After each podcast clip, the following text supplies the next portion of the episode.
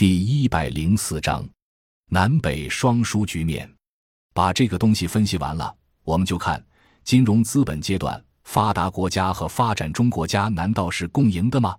难道这个世界是平的吗？你们看，大量的西方著作都在告诉你们，沿着这个国际秩序走吧，这个世界是平的。实际上不可能，为啥呢？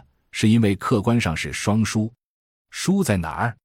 我们以最近美国应对华尔街金融海啸、量化宽松政策为例来看怎么回事。你们可以看图，左边，当华尔街金融海啸发生的时候，美国出了一个超级量化宽松的救市政策。什么叫超级呢？零利率，听懂了吗？一手大规模增发，一手给定零利率，这意味着它发行出来的货币形成金融资本是零成本的，非常低价格的资金。跨国公司近乎零成本，好了，再加上通过银行各种手续费在西方筹资，顶多支付百分之二不到的成本就够了，足以拿到一大块低价投资。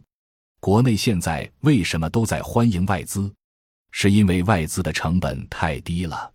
你们都知道奥运歌曲《我家大门常打开，张开怀抱等你来》，其实等的是什么？等的是低价格的外资。外资到这些发展中国，它能攻城略地，占有你的战略性产业，因为你国内的投资价格高，它西方的投资价格低，它一打，你就败了。谁都愿意要低价资金啊！我有很多地方政府的官员们老问我，问老师，你能帮我出一招吗？我能不能直接进外资啊？是的，那意思就是地方政府怎样绕过国家的外汇管制，直接进外资。这恰恰也是人家美国人的要求。我们的地方官员可能百分之九十以上愿意按照美国人的要求办事，为啥呢？低价格的资金呢？这不是好事吗？如果中国不是 capital control，不是一个资本管制的国家，你是其他发展中国家，你的产业早就全数归了人家，因为你是资本管制，只许他做实业投资，你才稍微有点战略性，但其实已经输了三分之二了。中国二十一大类产业中的三分之二，现在已经基本上外资控制了。那为什么国内资金价格这么高呢？是因为接受了成本转嫁，超级量化宽松，大量制造出流动性，上哪去了？百分之六十不在美国，在哪儿运作呢？在全球期货市场上，主要是石油期货、粮食期货，而石油和粮食又是当代世界人类必需品。各个实体经济国家都必须吃粮食，必须消费石油。美国制造出的大量的过剩资金流到石油市场和粮食市场上，短期就把这两个价格炒得很高。你们都知道，原来危机爆发之前的石油价格四十美元左右。西方搞了三次量化宽松，到现在二零一三年是多少？一百四十美元以上，涨了大约一百美元，最高的时候能涨到一百五十美元以上。甚至有人预期一百八十美元以上，过剩的资金流进去，当然会把价格炒起来。粮食价格更是如此。数据表明，小麦价格翻了百分之一百，石油价格翻了百分之三百。你不进口石油吗？中国现在消费的石油将近百分之六十靠进口，这意味着比过去三倍以上的支付石油价格，那就等于你的石油成本上升了。不仅造成生活成本上升，也造成企业成本上升。请问，在这种情况下，能不发生通货膨胀吗？所以我们叫做进口通胀，或者叫做输入型通胀。通胀了不得调利率吗？央行要不调利率，老百姓存款低于通胀率，老百姓还存款吗？不存款不等于发生挤兑吗？挤提不是银行发生金融灾难吗？所以。发展中国家就得上调利率，调的比较高，那你的融资成本就随着利率上调而上去了。诚然，这不是阴谋，是阳谋，是个人就该懂。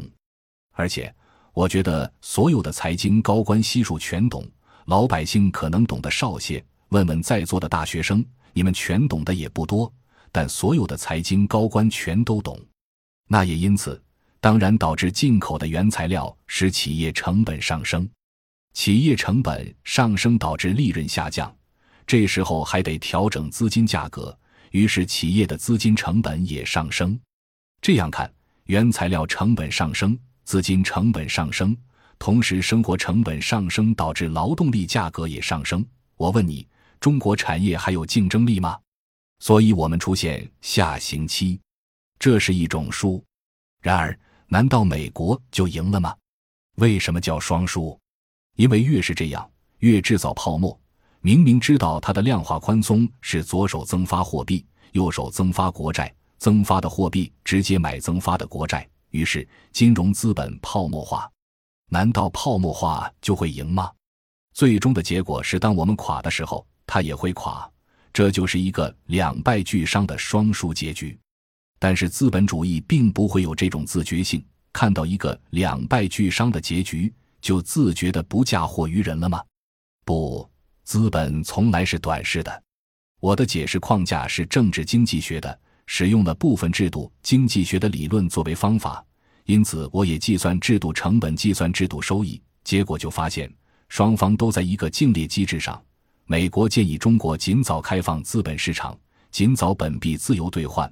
这些建议都其实不是积极的、向好的建议，而是一个使你尽快早输的建议。其实，这个金融资本统治的世界，美国不可能仅靠经济运作转嫁成本。也必须靠意识形态，同时靠军事强权，所以美国人才有十二个航母战斗群。我们现在只是从前苏联买了个废铁船回来，装了几架飞机，就算航母了。当然，这并不是嘲笑我们，我们造舰能力确实差。现在为止，造的最大吨位的也只是驱逐舰。大家也知道，走向蓝海的舰队得有旗舰，旗舰是不能由驱逐舰担任的，最差也得是巡洋舰。所以你们看，这次叙利亚危机，俄国人穷到这份上，他开到地中海的还是以巡洋舰为旗舰的舰队。我们的麻烦在于要到西太平洋上人家门口去做点小动作。这么说不好听哦，最大的舰顶多只是驱逐舰，驱逐舰本该是用于远洋舰队旗舰外围的防御，或者用于近海防御的，不是用于远洋作战的。因此，我们到现在为止几乎还没有任何应对海权竞争的能力。提醒各位一句：日本在一九四二年被美军炸沉的大和号巡洋舰已经是六万吨级了，那是人家四十年代的水平。我们今天若要跟日本军事对抗，无论有什么情绪，说老实话，能达到他四十年代的水平吗？他造的是六万吨级的巡洋舰，中国现在如果能造出一艘巡洋舰，咱们也可以骄傲一把。全世界最大的造船生产能力在中国。但却造不出一艘能带舰队远航的巡洋舰，我们把这个状况叫什么呢？一个大草包肚子，满口没牙，这就是我们的现状。中国的民族主义只能是民间愤青喊一喊，真到我们这些能够比较了解经济实际情况的人这里，我只好忍住一份怒气，没有办法。更何况海权竞争，中国历史上向无胜绩。在西方靠海权制胜的年代，我们有过打胜的经验吗？你们说有，的确有过一次。毛泽东时代跟南越海军在西沙打过一仗，还是小船打大船，但那是大雾弥漫的时候，船上的士兵扔手榴弹，正好扔到人家弹药仓里，把人家炸了。所以当年我们叫做发扬海上拼刺刀的精神，敢打近战夜战。人家大船没以为你真打，没想到靠到跟前你扔手榴弹了，这个哪是海战呀？过去的事我们不多说了。总之，我们不想妄自菲薄，但我们得有自知之明。我们没有西方海权竞争制胜的经验，因为我们没打胜过。但在陆权竞争中，本国至今除了向历史上清朝末年老打败仗，自二十世纪四十年代以来，我们向无败绩。几场边缘地区的区域战争基本上都没打败，也不能说全打胜了，但至少是没败。所以我说，海权竞争向无胜绩，陆权竞争向无败绩，乃当代史上基本状况。